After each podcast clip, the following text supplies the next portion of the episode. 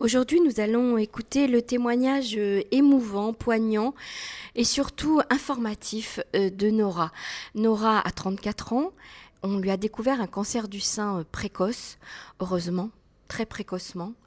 Et aujourd'hui, elle est avec nous pour témoigner, justement, pour informer euh, les jeunes femmes euh, sur euh, la procédure, sur tout ce circuit à la fois et médical et psychologique par lequel on passe lorsqu'on se découvre si jeune un, un cancer du sein.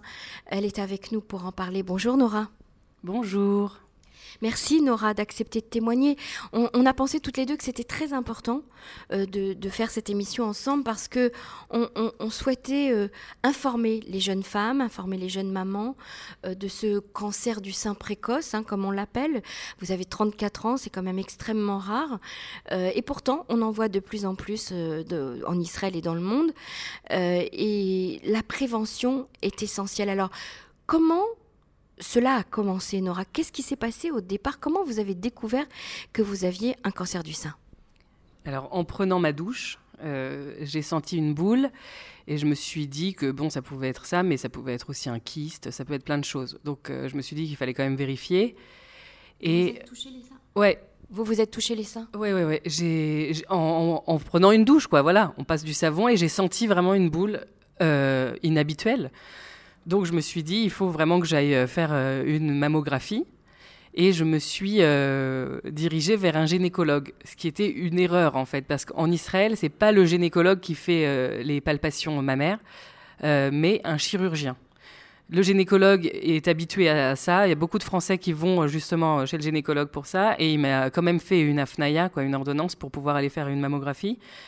Même s'il n'est pas légalement, il n'a pas le droit de faire de palpation. Donc, euh, j'ai eu quand même tout ça. Donc, je, suis allée avec euh, cette AFNAIA euh, à un centre spécial. Donc, c'est selon les coupes patrolim, où on fait la, mammographie, l'échographie du sein. Et il y a un chirurgien qui peut nous voir aussi si besoin. En faisant la mammographie et l'échographie le même matin, on me dit qu'il faut absolument que j'aille voir le chirurgien immédiatement. J'y vais. Il fait une palpation. Au début, il est surpris de mon âge. Euh, je lui dis oui, mais bon, dans ma famille, il y a eu des cancers du sein, mais qui n'ont pas de récurrence génétique. C'est-à-dire que ma mère, par exemple, en a eu un à, un autre âge, à l'âge de la ménopause, et euh, elle n'avait pas de le gène qu'on appelle en gros le gène du cancer du sein, disons. Donc, euh, j'étais pas forcément plus apte à avoir un, cancer, plus propice en tout cas, à avoir un cancer du sein que quelqu'un d'autre. Et il m'a donc ce chirurgien m'a envoyé euh, faire une biopsie le jour même à l'hôpital, donc dans l'après-midi. Il a appelé lui-même euh, pour, euh, pour que je le fasse le plus vite possible. Donc j'ai compris qu'il y avait quelque chose qui clochait. Euh, j'ai fait la biopsie le jour même à l'hôpital et j'ai reçu une réponse une semaine après. Et j'ai su que c'était un cancer. Voilà. Donc on peut dire que la prise en charge médicale, elle a été efficace, rapide. Bon, vous il y a eu l'attente, cette semaine d'attente qui a dû être très dure euh, pour vous, inquiétante, bouleversante. Je crois également que vous avez une histoire euh, euh, à raconter, vous me l'avez raconté hors antenne, concernant un, animal de, domestique très important pour vous, un chat, qui vous a accompagné toute votre vie. Et vous avez tout de suite, dès le départ, lié cette histoire à votre cancer. Est-ce que vous pouvez nous la raconter? Alors, au risque de passer pour une folle, euh, en fait, oui, j'avais euh, un chat que j'avais depuis euh, mes 18 ans et qui est morte un mois avant ma mammographie d'une masse dans la poitrine.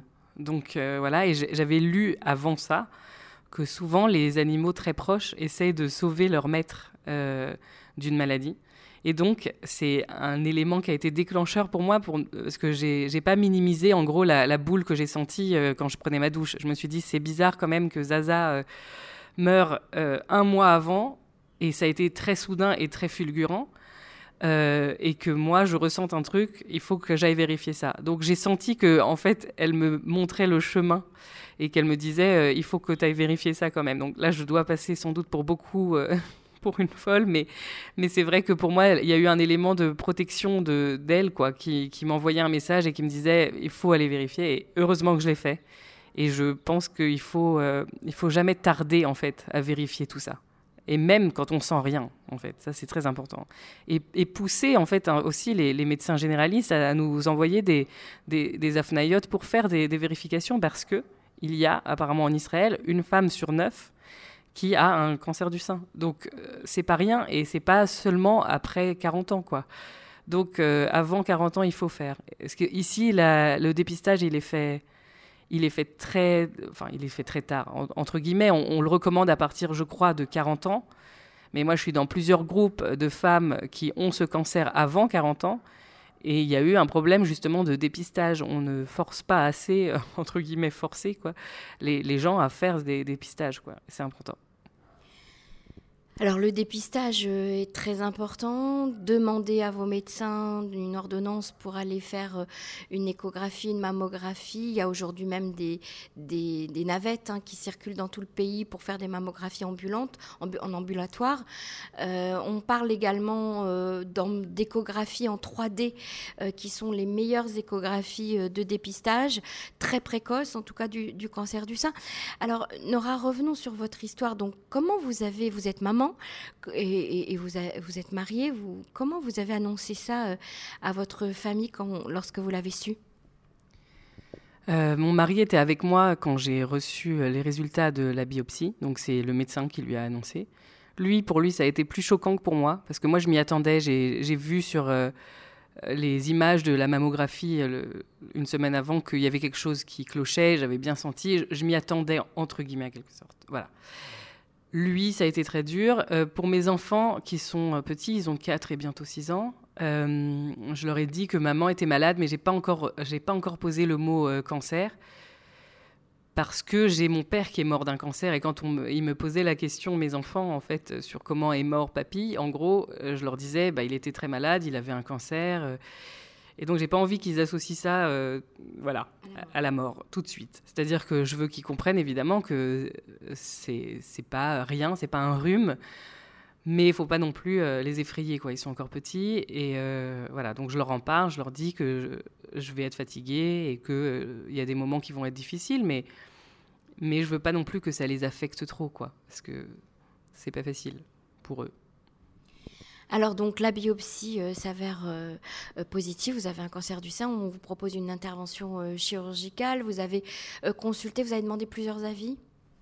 Oui, alors au début j'étais dans un hôpital entre guillemets de quartier, qui n'est pas vraiment un de quartier, mais c'était près de chez moi, mais c'était pas un, grand centre de recherche du cancer par exemple. Donc ils m'avaient dit eux qu'ils voulaient commencer par une chimiothérapie. Et j'ai demandé un second avis et dans un autre hôpital, on m'a dit qu'il valait mieux faire d'abord une chirurgie, donc enlever euh, euh, la tumeur, et après faire par prévention euh, donc une chimio, une chimio et une radiothérapie. et j'ai choisi d'aller dans le centre plus grand parce que j'ai une amie qui, en France, m'a conseillé, qui est médecin spécialisé, oncologue, et, du coup, elle m'a dit qu'il valait mieux aller dans les, les grands centres de recherche du cancer. Et il y en a un qui est assez connu en Israël, et j'ai eu beaucoup de conseils euh, sur ça, c'est Tel HaShomer. Et en effet, c'est un des plus grands hôpitaux. Il y en a beaucoup. Les médecins sont très bons ici, mais j'ai voulu aller au, meilleur du meilleur, quoi. Et donc euh, j'ai eu une chirurgienne vraiment extraordinaire, euh, oui, qui s'appelle Dr Herman, qui vraiment, je pense, c'est rare quand même. Elle m'a même donné son numéro pour que je la contacte via WhatsApp pour, euh, après l'opération pour voir que la cicatrisation se faisait bien. Enfin, c'est quand même très rare d'avoir des gens comme ça qui sont à ce point euh, euh, présents. Voilà. donc, je suis allée avec elle et j'ai décidé personnellement de continuer en France. Mais parce que je devais retourner vivre en France et que je voulais pas que le cancer, en gros, change tout de ma vie. Donc, que ce soit pas euh, un arrêt pour nos projets de vie euh, différents. Voilà. Donc la chirurgie est passée, ça s'est fait assez rapidement. Vous vous êtes rétabli très vite parce que d'abord vous êtes jeune et, c'est vrai qu'on récupère beaucoup plus vite. Et puis parce que tout s'est très bien passé. Et aujourd'hui donc on vous propose un traitement, euh, on va dire préventif, puisqu'on sait qu'on reste pendant 5 ans avec une épée de Damoclès sur la tête. Hein, vous le savez, vous en êtes mmh. consciente. et donc on, on fait de la prévention avec une radiothérapie et une chimiothérapie. Alors racontez-nous, Nora, maintenant l'aspect bon, l'aspect médical, on a compris, ça, la prise en charge s'est faite euh, vite, bien.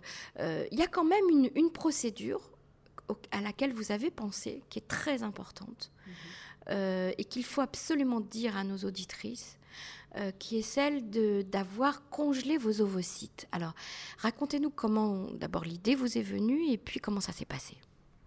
Alors c'est ma chirurgienne qui me l'a dit, qui m'a dit que si je faisais une chimio, et que ce serait probablement le cas, euh, ça peut avoir des conséquences sur, euh, sur les, ovocytes. Pas sur la fertilité, mais sur les ovocytes. Euh, donc, qu'il est préférable d'en faire si on veut d'autres enfants, qu'il fallait que je réfléchisse, est-ce que je voulais d'autres enfants? Donc, j'ai réfléchi, et oui, je voulais d'autres enfants. Donc, c'est assez courant hein, comme procédure ici. Ils sont habitués à, le proposer, en tout cas.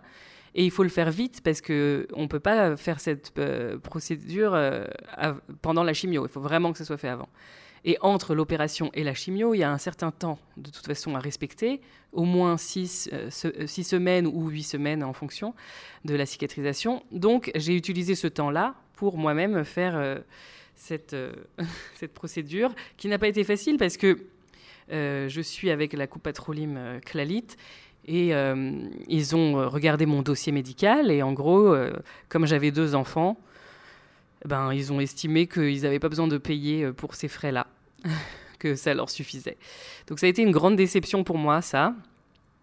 Et ça coûte 6500 shekels pour un tour, en gros, de, d'hormones et tout ça. Il y a des femmes qui font ça pendant plusieurs mois, mais là, mon cas n'était pas ça. C'était euh, dans l'urgence d'avant une chimiothérapie. C'est pas parce que j'étais pas fertile, donc c'est différent. Donc 6500 plus après tous les médicaments qui m'ont coûté, euh, donc toutes les piqûres, 2000 euh, shekels. Donc ça fait 8500 shekels. C'est pas une petite somme et ça me paraissait complètement injuste que certaines femmes puissent recevoir ce traitement complètement gratuitement parce qu'elles ont un enfant ou pas d'enfant et que d'autres qui en ont deux ou plus ne, ne puissent pas l'avoir. Euh, après, je peux comprendre que ce soit euh, difficile pour une coupa d'avoir assez d'argent, mais même, même pas prise en charge un tout petit peu, quoi, même pas la moitié, même pas 10%, euh, rien.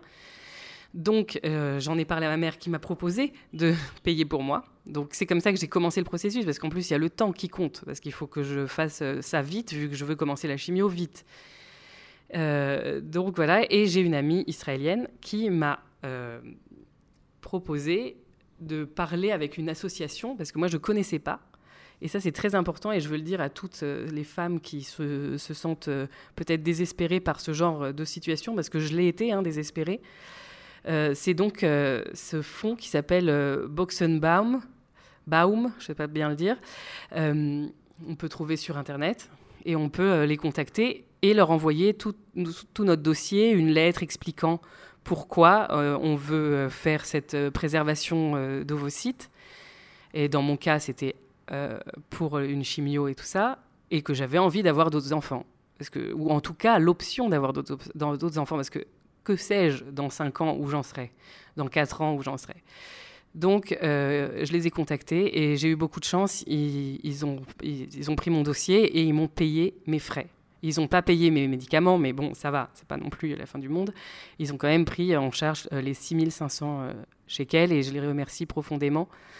Et, euh, et c'est grâce à des fonds comme ça qu'on peut s'en sortir. Et, c'est important pour les gens qui, comme moi, sont des Français qui connaissent pas forcément le système israélien, de savoir que tout est possible. C'est-à-dire que là où il y a des lacunes dans le système social, il y a toujours des fonds, des associations qui prennent en charge des choses. Donc, il euh, ne faut pas hésiter à les, contacter. Il y a aussi cette association, et, celle-là, j'en parle vraiment euh, parce que je pense que c'est très important. Ils, recensent tout, en fait. dès qu'il y a un problème, on peut leur, poser la question. C'est euh, 1 euh, sur 9, c'est Echad Miteisha. Donc c'est juste pour le cancer du sein et ce sont des femmes qui, sont bénévoles et qui nous contactent pour tout, c'est-à-dire euh, euh, l'aide psychologique aussi, pour les, partenaires aussi. Donc pour mon mari, s'il avait besoin, il pouvait parler euh, dans des groupes de soutien. avec des psys professionnels et tout ce qui est aussi perruque, tout ça, ils nous aident. C'est-à-dire qu'ils n'ont pas tout eux, mais ils nous envoient dans certaines associations. Voilà, donc ça pour moi c'est essentiel. N'oubliez pas, Echad Miteisha. Alors oui, euh, tout à fait. Les associations en Israël sont très présentes et très puissantes. Euh, elles, accompagnent euh, toutes sortes de, problèmes et comme vous le disiez, elles, comblent les lacunes hein, très souvent. Est-ce que vous avez participé à des groupes de parole, par exemple de, femmes atteintes du cancer du sein, ou bien des groupes sur Facebook? Vous avez communiqué avec des femmes qui sont dans votre cas? Alors oui, j'ai communiqué euh, avec des femmes via Facebook et via WhatsApp. Elles ont créé des groupes de soutien. Euh, souvent, j'ai été en contact avec des holim, en fait, des holotes, disons.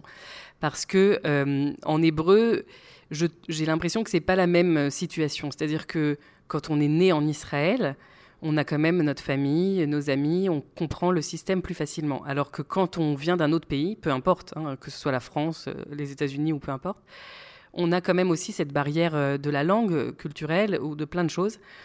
Et euh, du coup, ce soutien-là a été vraiment super. Il y, a une femme qui. J'ai demandé des conseils, en fait. Je leur ai dit qu'est-ce qui vous a aidé le plus pendant cette période-là? Qu'est-ce qui vous a fait tenir le coup, disons? Et donc, tout le monde avait évidemment des choses différentes. Et il y a une femme qui a dit j'ai créé un, un, groupe WhatsApp pour mes amis pour euh, les tenir informés de ma situation euh, sanitaire, en, gros.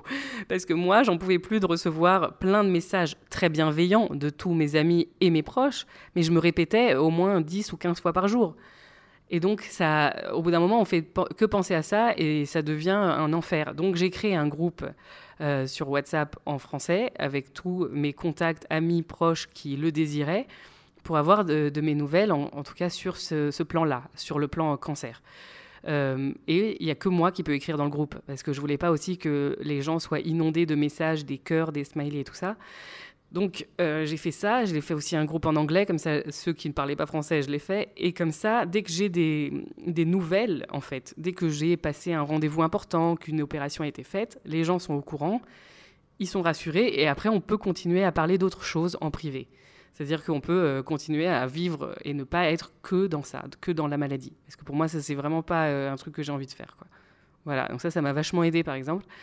Et euh, il y, a plusieurs femmes qui m'ont écrit en privé, qui m'ont dit que si j'avais besoin de quoi que ce soit, elles étaient là. Et je les remercie vraiment chaleureusement.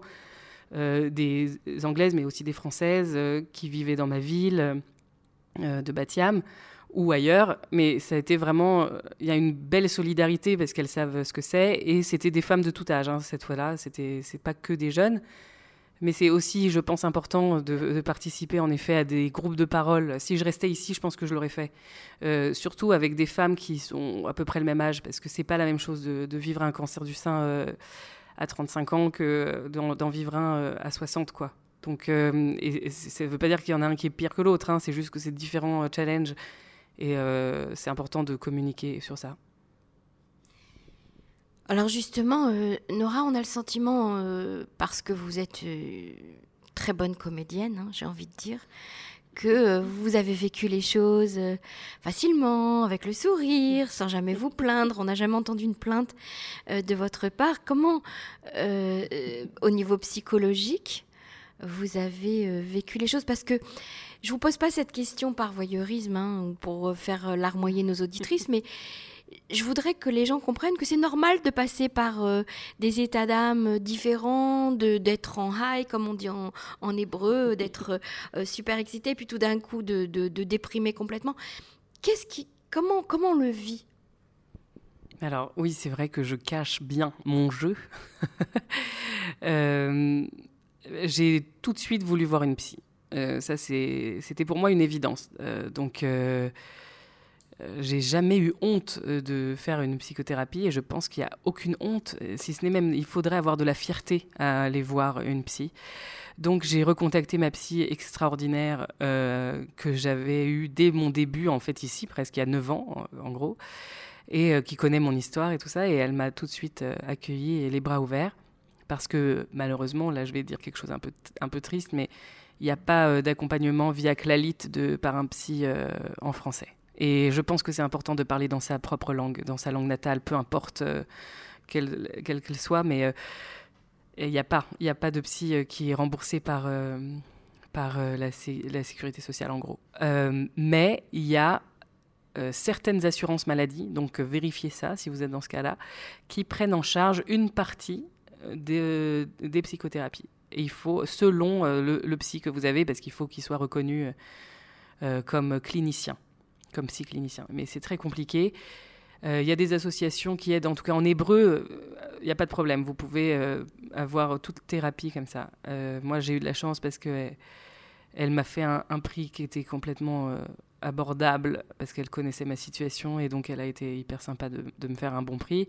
Mais ça reste quelque chose où je pense qu'il faudrait vraiment euh, attirer euh, l'œil de l'État sur ça, sur le fait qu'il faut absolument reconnaître tous les psys, parce qu'il y en a plein des psys français en Israël. Je veux dire, c'est dommage de ne pas avoir ça qui soit pris en charge quand même pour des gens qui sont encore plus fragilisés par le fait d'être d'être pas dans leur pays d'origine. Euh, donc c'est essentiel pour moi qu'il y ait un, accompagnement euh, psychologique euh, et qui m'a également beaucoup aidé à faire le point sur beaucoup de choses. Et évidemment, comme je pars d'ici, c'était aussi c'est ce qui m'a motivé aussi. C'est-à-dire que le fait de partir, ça m'a aussi, moi personnellement, ça m'a moins atteint. C'est-à-dire, euh, ma chirurgie, tous ces trucs-là, toutes ces opérations, tout ce qui se passait, c'était, oui, pas facile, mais comme j'avais l'espoir d'autre chose, ça m'a maintenu en fait. En fait, l'idée d'avoir un projet de vie euh, qui vous attendait, avec votre mari, vos enfants, votre famille, ça vous a tenu, euh, ça vous a permis de, passer cette étape euh, plus facilement. Donc c'est aussi un, très bon truc à passer à nos, à nos auditrices, avoir un projet de vie même lorsqu'on est malade, mhm. euh, pour voir plus loin, pour avoir un horizon, pour avoir, pour voir l'avenir en fait. Hein, Nora, c'est ça. Mhm. Alors on, retient de, de, cet entretien, Nora, plusieurs choses. On retient d'abord la vigilance euh, apprendre à se palper les seins sous la douche régulièrement.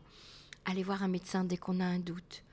Euh, faire euh, une, prise en charge le plus, le plus rapidement possible, choisir le bon médecin, le bon, le bon centre, le bon, le bon hôpital où on, sent qu'on va être bien pris en charge. Penser à congeler ses ovocytes lorsqu'on est une femme jeune et qu'on a envie d'avoir d'autres enfants. Contacter les groupes euh, de femmes atteintes d'un cancer sur WhatsApp, sur Facebook. Aller les voir. Contacter les associations. Il y a beaucoup d'associations et de fonds de Keren qui peuvent aider financièrement à la, à la prise en charge. Vous, vous me dites oui de la tête donc je ne me trompe pas jusqu'à maintenant.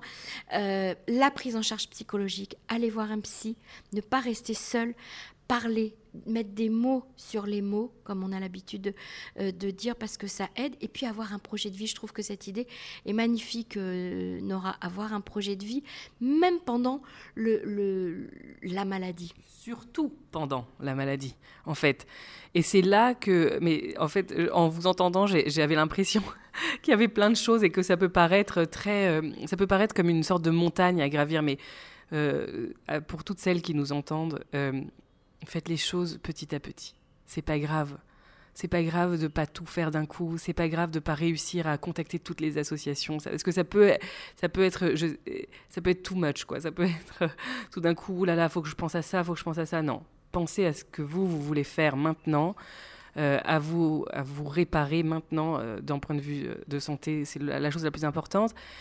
Et lentement, progressivement de contacter ces gens-là. Parce que je sais que moi, ça m'a pris beaucoup d'énergie d'appeler les associations, de faire des recherches. C'est énorme, c'est beaucoup de choses. Il faut le faire, mais lentement, sans vous mettre la pression de oh là là, euh, euh, il faut vite que je fasse ça, faut pas que j'oublie de faire ça. Non, c'est pas grave. Faites-vous une liste, mettez euh, chaque semaine un truc à faire, un truc à accomplir, petit à petit. Mais c'est vrai que le projet de vie, peu importe qu'est-ce qu'il voilà, il peut représenter pour vous Ça peut être euh, euh, juste un truc au travail ou je sais pas des belles vacances euh, après tout ça. C'est c'est quelque chose qui, qui vous maintient parce que sinon vous allez être que dans ça, que dans la maladie et ça n'aide pas même à se guérir en fait.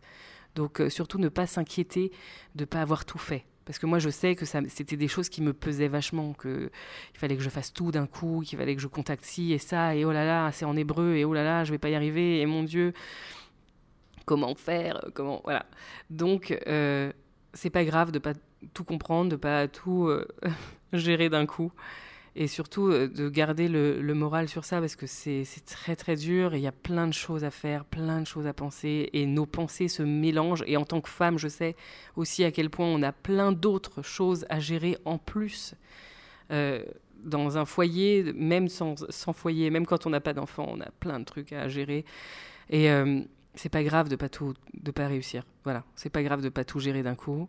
Moi, j'ai eu plein de fois où je me suis retrouvée en larmes dans les hôpitaux à rien comprendre. Là, justement, bah, hier, on m'a pas prévenu que ma chirurgienne était malade. Je suis arrivée à, tel à et plus personne pouvait me voir. Je me suis retrouvée dans les couloirs, à toute seule, à rien comprendre.